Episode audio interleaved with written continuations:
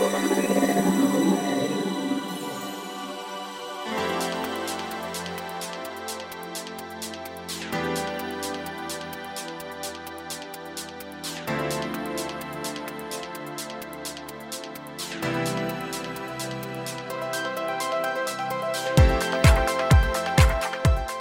にちはゆきです。菊間が第400回の時間がやってまいりました。これ本当なんですよね。僕何回もそうなん数ですよ。えても。400回。確かあのー10回前ぐらいに、はい。もうそろそろ400回ですねなんてお話をした記憶があるんですけれども、はい。とうとうこの日がやってまいりました。不定期ながら400回までこぎつけるっていうのはなかなかできないことだと思うんですけど、まああのごめんなさいご紹介遅れましたけれども、はい。早川さん。あこんばんは。今月もよろしくお願いいたします。よろくお願いいたします。そう。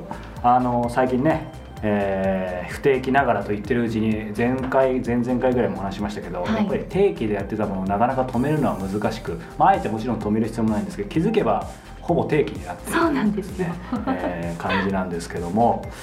いやでも400回っていうのはちょっと想像がつかないね。でもゆきちゃんと一緒にやり始めた時も300回やった記憶があるけどそれはないんだよなさすがに。でも2年ぐらいやってる。よ2年はもうやってるかそしたらもしれない300回の可能性あるんじゃない？え本当に？まああのほら5週目この番組やってなかったから、多分300回超えてたんだろうね。へえでもすごいですね。この記念すべき時を一緒に迎えられるのは非常にありがたいですけど400回。すごい。本当ありがたいんですけどでもなんか、うん今も言ったんだけど継続しして400回重ねてる感は正直あんまりないんだよね。ただまあやっぱり2008年ぐらいからやってるやっぱ8年ぐらいだよね。足掛けね。そうそうそう。すごいな。なのでまああんまり感覚ないんですけどでもやっぱり一回こういうね自分の好きなことで何かこう継続的にできる仕組みを作ると、まあ、ブログとか続く人もそうじゃないですか。あれ他人から見るとすごく見えるけど、ええ。でもずっと続いてる人はきっとなんかもう好きなんだろうね。うん。習慣になってるのかしらね、でもなん。かゆきちゃん継続ずっとできてるも。のってある歯磨きとか以外でそれねじゃあなんだろう継続か考えておきます。はい、最近逃げるパターンが多いですけどこれエンディングでお願いします。ということで、まあ、400回ですけども、はい。まあね変わらずマイペースでやっていきたいと思いますのでよろしくお願いします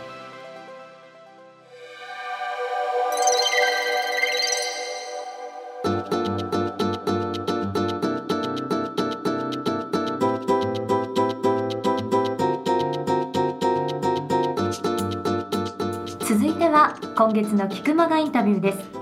早川さん今月はどなたにお話を伺われたんでしょうか？はい、今回ですね心理カウンセラーの心谷仁之助さん。あの心屋さんに？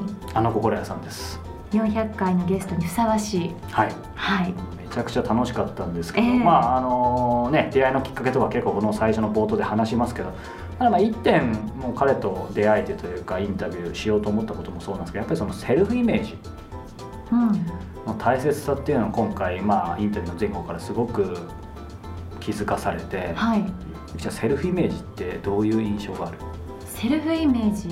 セルフイメージいい方がいいけれども、うん。すごくこう作るのが難しそう。うん、そうだよね、まあ、うんそもそもその作るっていう発想がどうなのかっていうのも、まあ、俺もそうだけどセルフイメージって言葉正直嫌いで、まあ、これ本編でも言ってるんだけど、ええ。あんまりとネタバレになっちゃうからあれだけどずっと抵抗してたんだけど、まあ、心屋さんのおかげでその辺がすごいフラットになって。うんやっぱりその自分のイメージとか自分って何なんだろうっていうのをこう久々に、まあ、それこそ起業する前の悩んでた7年前とか自分探しとか結構考えてたけどうんでまあなんか去年の年末ぐらいからちょっといろいろこう考える時期があったので、まあ、その時にたまたま彼のと出会ってまあいろいろ考えさせられてよかったなと思いますけど、うんうんでもねほら我らがマドンナのゆきさんも セルフイメージが、まあ、個人的にはこれ番組内で明かすのもあれですけど僕からするとすごいものを持ってるけど、まあ、セルフイメージはあんまり高くないですよね。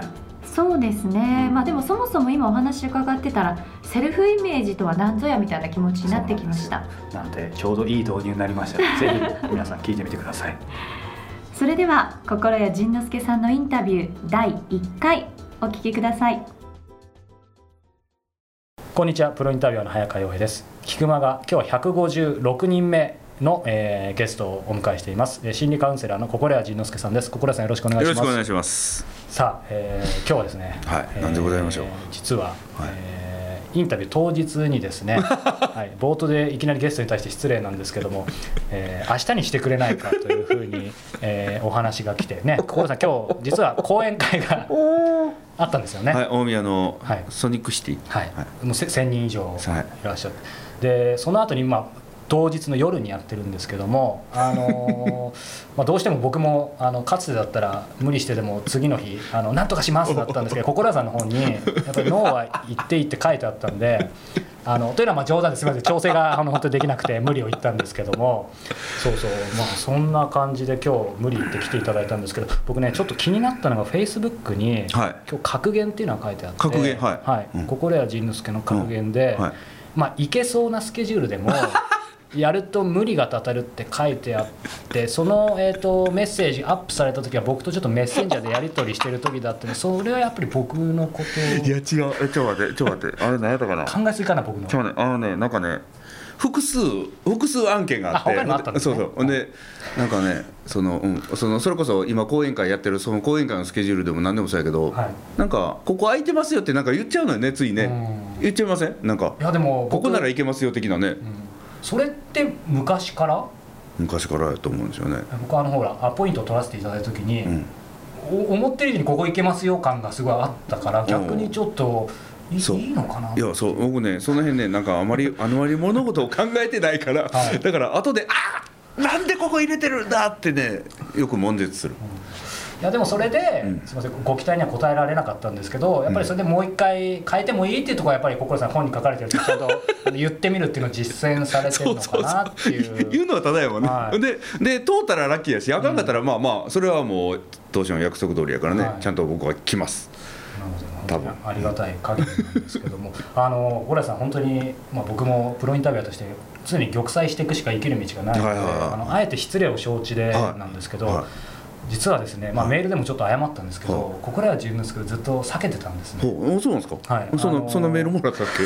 じゃあじゃあ言わない方がよかったかな。いやあの僕天の弱なんで、いはいはい。ベストセラー書いてる方とか、うん。周りみんな読んでると、うん。いや俺は読まないよみたいな。おまあ、プロインタビュアーでそれでいいのかってところもあるんですけどおでやっぱりあのありがたいことに心屋さんとこうつながりある方僕も何人かね著名な方ですよね。もいて、うんでなおかつでもずっと,、えー、とはっきり言って読まないと、あの後で殴っていただいていいんですけどでもそれがこの年末年始に、まあ、いろんな方から自分の中ですみませんこれ僕の番組だからって僕が喋るのもあれですけど、うんあの今日お疲れなんで僕が喋ります。うん、聞いてるの面白い、うずっと自分の人生、まあ、やりたいことをおかげさまでここ数年やらせていただいて、は90点なんですん、およーおーおー90点って高いじゃないだですか。けど、まあ、完璧主義なところもあって、うんうん。どうしてもその突き抜けられないうん、おお自分でもって5年ぐらいもうとにかく突き抜けられないと、で何かが足りない足りないって思っててあれもこれもしてきたんですけどいよいよダメだと。で毎年これをやるって決めて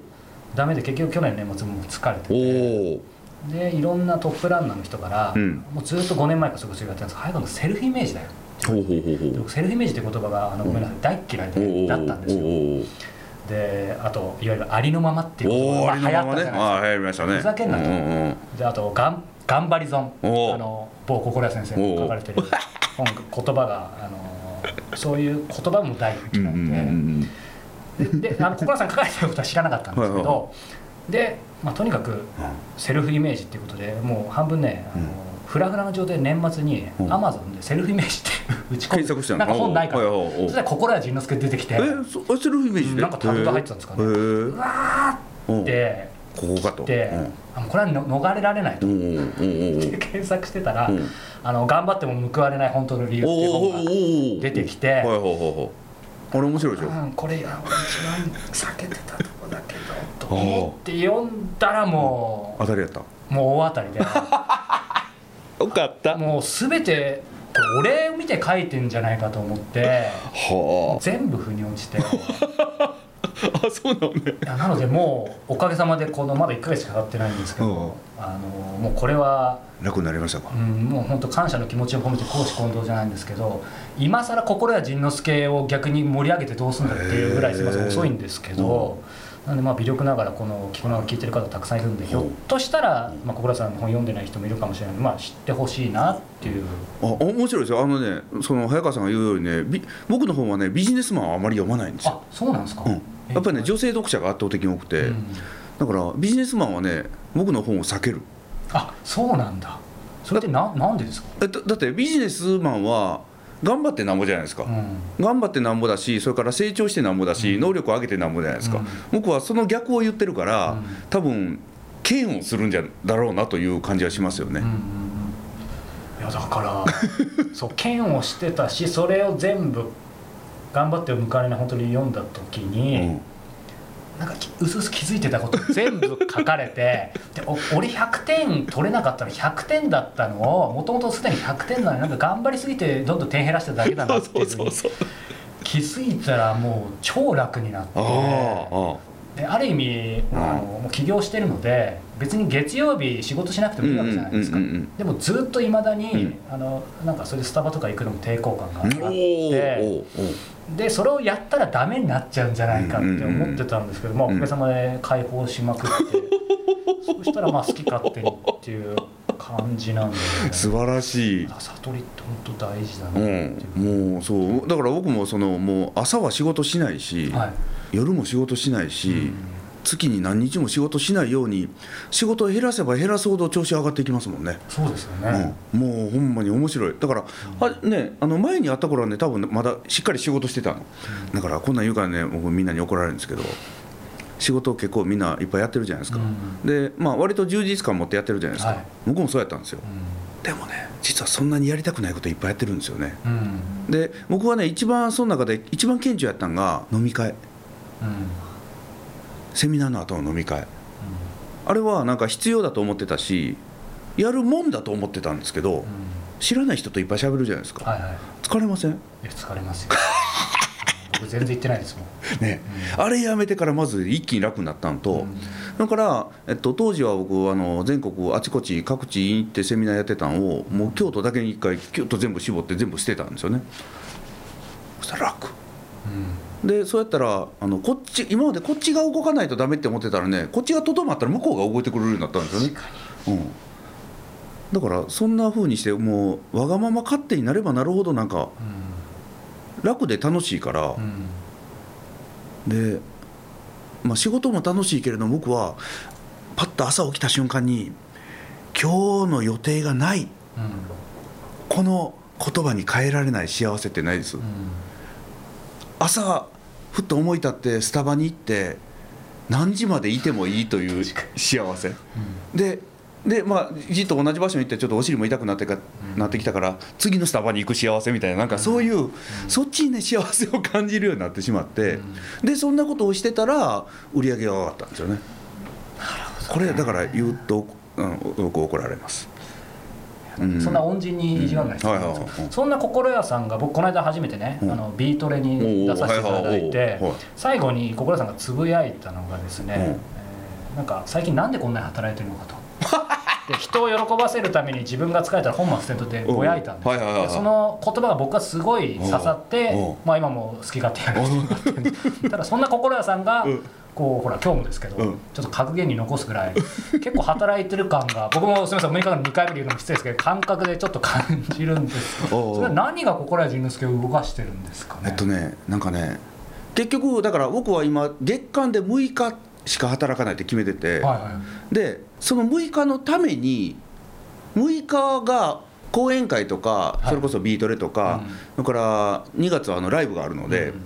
ライブのためにライブは面白いので講演会も面白いのでビートレも面白いので、そのためにやる付随してくることは基本楽しいんですよね。うんうんだからこういうインタビューもそうやしだからこういうインタビューっていうのはあのだから、えっと、そのライブのために今各地に行ってプロモーションしてるんですよね。なるほど。テレビ出たりラジオ出たりあの雑誌の取材を受けたり。またそれが楽しくて、で地方行ったらまた美味しくて、そういうのが楽しいからだからだからそういう美味しいオファーが来た時に飛び乗っちゃう乗っちゃった。あ乗っちゃったどうしようみたいなそんな感じですよね、ああまあでもやっぱ美味しいんだったらねそれは言いたい、うん、そうそうそうそうそう。ででもまあちょっと後から疲れてる時もある、うん、そうそうそう。後からああ疲れたっていう時もあるけれどそれは仕方がない。なんかじゃあそういう意味ではちょっと、まあ、そうやってほら疲れてるでしょうからなんかそれをもうちょっと抑えようかなとはでも意外とあんまり思ってない。いやいやいや思ってます。あところがね去年ものすごい働かなかったんですよ、あそうなんですか、うん、だから2016年はちょっと真面目に仕事しようかなってうっかり思っちゃったんですよね。うっかりね。うん、そしたらねやっぱその通りになってなんか仕事がわーっと来てで、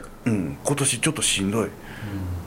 だからまあまあそのライブが終わったらちょっとまたゆっくりしようかなと思ってるんですけど、もうこの番組ね一応ですけどコンセプトあって、うん。そのトップランナーやっぱりターニングポイントってたくさん経験したきたはずで、はいはい。そこのところが聞いてる人にもヒントがあるはずだと思うんですけど、うんうんうんやっぱりその心屋さんのところで、うん。まあ、やっぱり一番聞きたいのはそうん。の心理カウンセラーでもう独立されて、はい。まあ、今の話でこうそれでやってった時うんうんに、うん。まあ、一回その京都に戻ってとか、うんうんうん。なんかなんだろうな何段階かあったと思うんですけど、うんうん今のこの心屋仁之助になるというか、うんうん。そのターニングポイントって一つ挙げるとしたらどこですか？断食です。断食。はい。2011年の震災直後の断食ですね、僕もなんか本で読みましたけど、うん。えっとね断食はね伊豆伊豆の方で。それはなんで行ったんですか？あのね僕ねあの頃まだ太ってたの。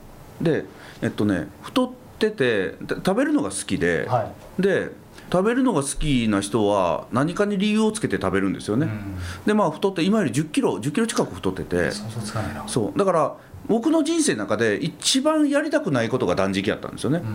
う、ん。もう断食するぐらいやったら死ぬわぐらいの勢いだったんですけど、その僕が大好きな友達がいてその友達が定期的に断食行ってるって言ってて、飲みながら聞いてたら定期的に断食行ってるんです。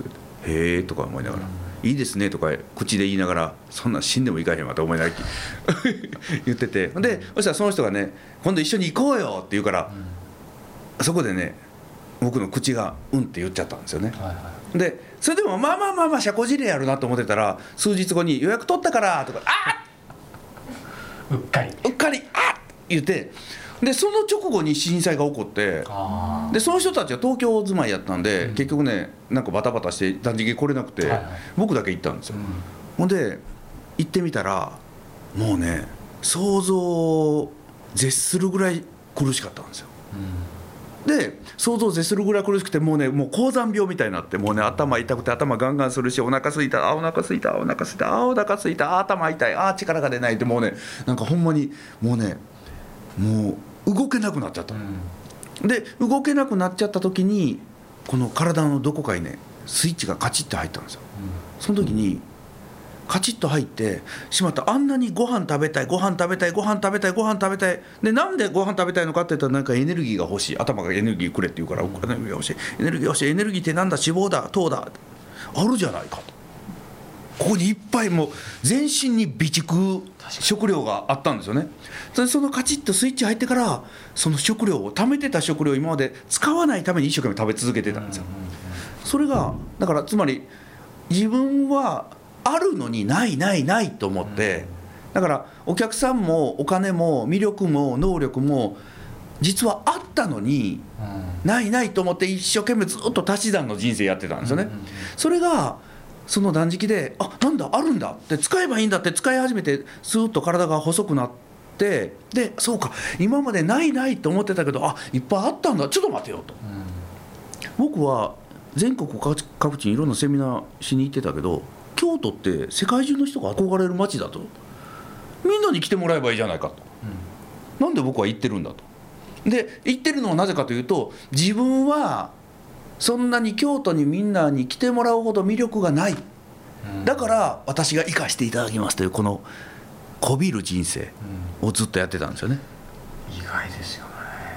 そういう意識やっぱちょっとあ振り返れば振り返ればね。振り返れば媚びしかないみたいな なぜかというとその自分のだからねそういう意味で言うたら自分はあれがないこれがないそれがないという自信のなさを身につけた鎧でガシッとこうキープしてただけで。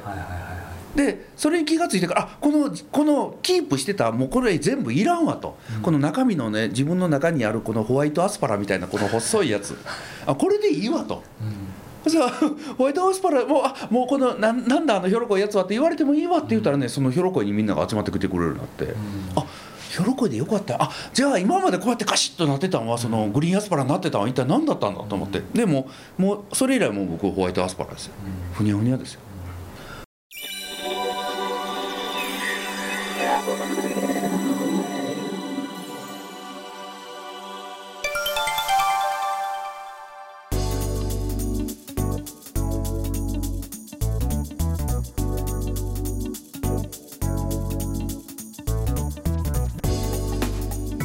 続いてはブランニューコスモポリタンです。大好きなことをしながら世界を生きている方と早川洋平との対談音声を毎月現地から直接お届けするコスモポリタン。今回ご紹介するのは第24号。舞台はベトナムハノイ。モアプロダクションベトナム CEO の勝めぐみさんです。あのベトナムといえばですね、えーまあ、ホーチミンとハノイが真っ先に思い浮かぶんですけどゆきさんベトナムは？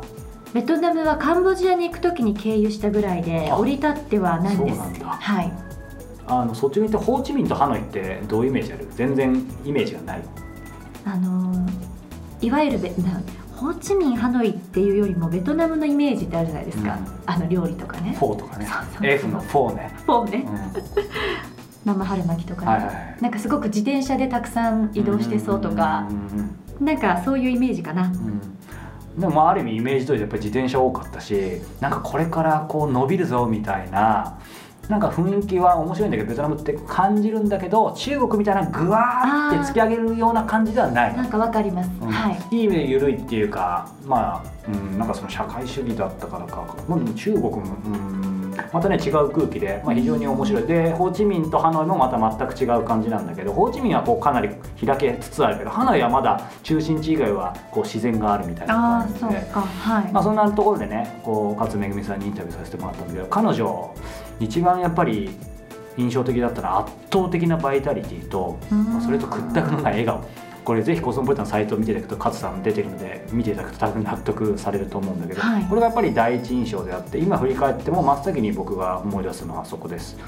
でその時感じたのが勝さんと一緒に何かをしたら楽しそう。うーん。カスさんならやってくれそうっていう。僕本当にその短い時間対談させてもらっただけなんでそう思わせる魅力が不思議とあって、まあ、だからこそこのモアプロダクションっていう会社をやられてるんだけどその前にベトナムでこう一番有名な、えー、と日本人向けのえーフリーペーパーを、えーそこが立ち上げからこうすごいベトナムナンバーワンのそういうフリーペーパーになるまでを彼女がまあ中心になって立ち上げた方なんだけども。はいまあそういうものをこう軌道に乗せたり人を集めたり、まあ、新しいことを始めるっていうのはやっぱり、まあ、シンプルだけどその圧倒的なバイタリティと彼女の笑顔なんかやってくれそうっていうところがあこの彼女にして実現するんだなっていうのをまあある意味すごいシンプルにあって感じてなのでまあ何かに今こうなんだろうな見えない壁が立ち上がって裸ってなかなか進めないとか、うんこうちょっと行動できないっていう人はですね、まあ、そんな全ての人にこの踏み出す勇気っていうのを、まあ、彼女のインタビュー聞いてもらうと分かると思います。さあそれではここで対談の一部をお楽しみくださいここはハノイのど、どの辺って言えばいいんですかね？ハノイの旧市街ですね。旧市街。おばちゃん見えますね。はいはいはい。物売りのおばちゃんがカゴ引きながら。そうですね。昔ながらの街並みが残る場所ですね。うんうんうんそうですね。今のその、勝さんおっしゃったように、物引きのおばちゃんがあり、まあもちろんバイクがあり、そしてタクシーがあり、もうもうなんかすすごいですね。すべて混在して。そう。なんかカオス的な場所です。なんか、ホーチミンも全部全部行ったわけじゃないんですけど、なんかもうちょい広かった感じがするんです。なんか道とかも全体的にもうちょっと、なんかここがコンパクトに詰まってるところなんですかね。そう、特にこの旧市街が多分コンパクトに、こうギュッと、あの、はいお店から人から物から、ここちゃっとこう、んまたね、新市街って言われてる新しい高層住宅街がある方に行くと全然雰囲気違うんですけど、はいはこのエリアは本当昔ながらのエリアなんで、い。なるほどね。なんかどこかちょっと懐かしいようなはい。感じのする場所ですね。今の、うんと、まあ、お仕事、うっすらと、あ、カフェを運営されてるのかなと思ったんですけど、その一言で片付けちゃいけないと思うんですけど、カズさんどういう感じですかね？今って、こう、手前にもこの名刺もいただいてるんですけど。はい。実はあの、カフェの運営がメインの仕事ではなくてですね。ではないではないんです。カフェの運営は、あの、店長の長沼にはい癒し系のねそうそうそう、癒し系のね、うさぎ店長さんって呼ばれてるんですけど、彼女に任せつつ、一緒にやってはいるんですけど、はい基本はこのカフェはカフェ、彼女に運営を任せていて、私は実は、モアプロダクションっていう会社を、はい。えっと、やっていて、そこでベトナム航空の機内紙を実はメインで作ってるのが仕事なんですね。はで、そこの機内紙はもう5年ぐらいうん。関わっていて、で、2年前に独立したんですけど、前いた会社からね。その時に一緒にうん。その雑誌も持って、すごい雑誌も持ってくるなんてできるんですね。うん、ちょっとね、いろんなこれ聞きたいところかな聞き。たいですよ。もともと、はいあの、私は、最初来たきっかけは、写真をね、写真の作品をね、はい。撮りたくて来たんですよ、ベトナムフォに。トグラファー？フォトグラファーを目指して。ベトムナムにやってきたんですよね。うんで、それはなんで目指してきたかっていううん。とはい。、もともとベトナム、日本でテレビ CM の制作会社にいて、はいはいはい。ずっとプランナーをやってたんですけど、わあ、なんか、うわーって言っちゃいけないけど大変そう。うん、そう、大変だったのよう。な業界にいたからわかります。そうはい。すごい大変で、でも、ちょっと、その、あなんか、一番大きかったのは、うん20、まあ大学卒業してすぐ入って、2年間働いて、はい上司がいたんですけど、30歳の上司がね、はい女の人が。ふと我に返った時に、なんか、30歳、自分が目指す30歳は彼女の姿ではないってちょっと思ってしまって、それ言ったらお怒られるかな？いやいやいやいや。で、いや、それだったら自分の好きなことやろうって、好きなことを仕事にしようってすごく思って、で、写真の専門学校に実は再度入り直し会社辞めて。て、会社辞めて、で、夜間で通ってて、はい。で、1年目は基礎的なことを勉強して、うん。2年目に上がるときに、まあ、どんな作品を撮りたいかで、次のコースを選んでくださいって言われたんです。その時に、何が撮りたいんかなってすごい真剣に考えた時に、はい今まですごい旅行大好きで、うん大学生の頃からいろんなとこ一人旅してて、一番印象に残ってたのがベトナムで、あ、もうや、行ってたねもう行ってた。その頃はよく行ってた。はい初めて、話がちょっとあれなんですけど、前後しちゃうんですけど、初めて旅行一人旅始めたのが二十歳かな？女子一人。すごい。真冬のアラスカにオーロラを見に一人で行った。カメラを持って当時って言ったらね、まだあの、お若い活動に失礼かもしれないですけど、そそんな、やっぱそんなにはいないですよね。いないしかもアラスカなはアラスカ。今でもあの勇気はどこにあったのかわかんないんだけど、それをきっかけに、なんかこう、いろんな、こう、世界中旅行したくなって、いろんなとこ旅行して、うんで、東南アジアもいろんなとこ行ってたんだけど、で、なんか東南アジアで、よく、なんか、なんでベトナムね、うんその時に旅行したんですか？みたいなこと言われるんだけど、全然記憶がなくて、実はベトナムを最初に旅の、旅先として選んだ記憶がない。ないんだ。ない、一切ない。かね、今だったらこの女の子でこういうなんか雑貨そうそうそうそうそうそうそうそう。全くない。今そうって何回言ったかわかんないぐらい。わかんないぐらいない。多分ね、消去法だったと思う。東南アジア回ってない、はい。ベト、とりあえずベトナムみたいな。そうなんだ。うん。で、そこがなんかきっかけで、なんか、ベトナム、今旅行の話して大丈夫？こんななんか話が前後しちゃってるけど。すべては繋がってます。大丈夫ですか？なんか、最初にね、なんか、あの、ベトナム来た時に、あの、他の東南アジアと同じぐらいのレベルだと思ってたんです。そのレベル別に、レベルっていうのは、空港もそれなりにちゃんとしてて、あはいはいはい。タクシーもあって、ホテルもちゃんと、なんだ、ちゃんとっていうかおかしいけど、うんまあ要するにいろんなものがちゃんと整ってる。ライフラインとかもねライフラインとかもね。だって、他の東南アジアと同じイメージでしかなかったけど、うんから製造はしてたとはゆえ、え、来たら、ほったて小屋で、空港がまず違うわけですよ。他の東南アジアとレベルが全然。ハノイハノイ。うんハノイに来た時にね。はいで、空港着きました。まずそこで衝撃第一弾、パーってやってきて、で、外出てもタクシーがないわけよ。うん普通の、あの、メーター式の。はいはい。で、お兄ちゃんに誘われるがまま、タクシーに乗って、で、このホテルに行きたいって言ったら、全然違うホテルに連れてかれ、はい。で、そのタクシーの運転手の隣には、怪しいお兄ちゃんがいるの。はいこれってガイドブックで読んだ、うん騙されてるってやつだよね、みたいな。。はいはい。っていうところから始まって、もうハプニング、要するに自分の全く旅行、今まで一人旅してたから、ある程度経験積んでるから、自信もあったわけですね。そうそうそうそう、余裕みたいな、はい。余裕ってわけじゃないけど、なんか、そんなに苦労して、うん。まあ自分の行きたいところに行って、イメージ通りに進むと思ってたんです。はい。だから、もうとにかく自分のイメージ覆されるわ、うん。とにかくもう、何、ハプニング続きで、はいはい。もうとにかくもう、なんだろう、物は取られる、騙される、病院に行く？最後は、熱が出て。ああ、はいはいはい。もうとにかく今までにない、うん。その、ガイドブックに書いてあるようなトラブルを全て経験して、ある意味ガイドブック通りだった通り、んですね。本当にガイドブック通りのトラブルを経験して、で、終わった時に何を思ったか、うん。旅行ね、負けたって思ったの。うん。ベトナムに、なんかベトナムのパワーにはい。圧倒されちゃって、もう、普段だったら自分のパワーのが強くて、こうしたいんだって、こうやりたいんだみたいなのに、自分の意思でこう旅行が進んでたんだけど、唯一この国だけ逆に、うん現地の人のパワーにやられちゃって、うんなんだろう、旅行に勝ち負けってないと思うんだけど、な んそうですよね。かわかんないけど負けたって思って、すごい敗北感があって、で、逆に日本に帰った時になんか何クソって思ったんだよね。うんなんだこの国はってう。んあなんだろうな。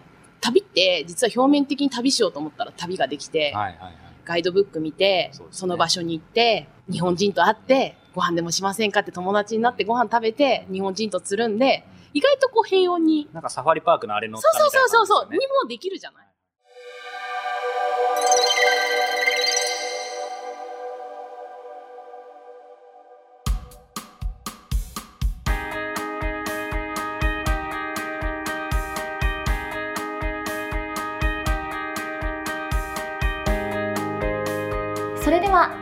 お時間です。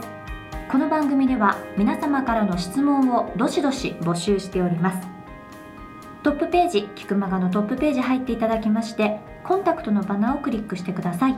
そちらに早川洋平への質問番組へのご意見ご感想のリンクがありますのでそちらから質問をどしどしお寄せいただければと思います。質問採用させていただいた方には Amazon のギフト券500円分をプレゼントさせていただいております。さあそしてですね、えー恒例となっていますが僕が、えー去年から最も力を入れているコンテンツの一つ小説家の石田衣良ブックトーク小説家と過ごす日曜日なんですけども、えーメールマガジンと映像の、えー両輪をコン、えー主軸とした、えー非常にエキサイティングなコンテンツなんですけどもそこからですね今回第14号から、えー僕が一番大好きなショートショート。いいです書き下ろしの短編をちょっとだけご紹介したいんですけど、今回ですね最高に仲のいい母親。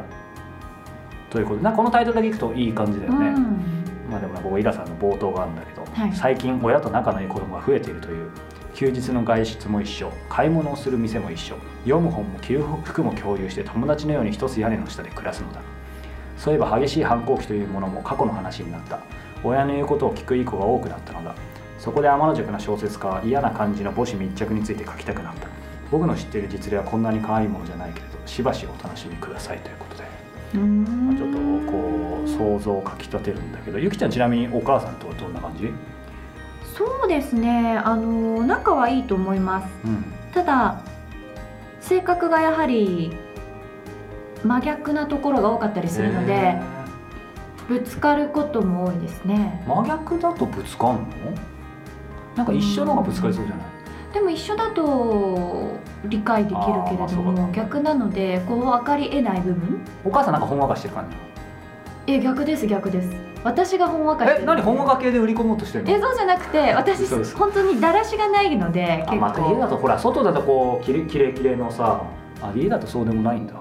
まあ多分母がものすごい完璧主義なタイプなのでへなので多分ですね私を見て苛立つことが多いんじゃないですかね。ーえ変な話恋愛のさはい。こう話とかそういうのは、まあ、昔はしたとか今は全然しないとかどういう感じなんだろう？その辺プライベートみたいうーん詳細は話さないかな。なでも軽くするぐらいはあるんだ。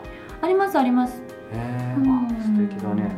まあねあのそのくらいの感じだとあのこの小説のタイトルがポジティブに聞こえるかもしれないんですけどちょっとねある意味ホラー的な今回感じですよなるほど。はいなのでぜひチェックしてみてもらえればと思います。あの初月無料ですのであのね配信した時に、まあ、どんなお話が転がってるか分かりませんが Q&A もありますのでぜひぜひ一度味わってみれば、えーいいかなと思います。はい。キクタスストアから石平ブックトークありますのでぜひチェックしてみてください。そんなわけでございまして第400回の配信もそろそろあそうか。お別れをなんか400回で公開収録やりたいとかなんかスペシャルなことやろうと思ったけど。言ってましたね確それも忘れてたしこのこの淡々とがいいんじゃないですか？そうですね。はい。これからも積み重ねていきましょう、はい。ということで皆様来週もお聞きください。さよなら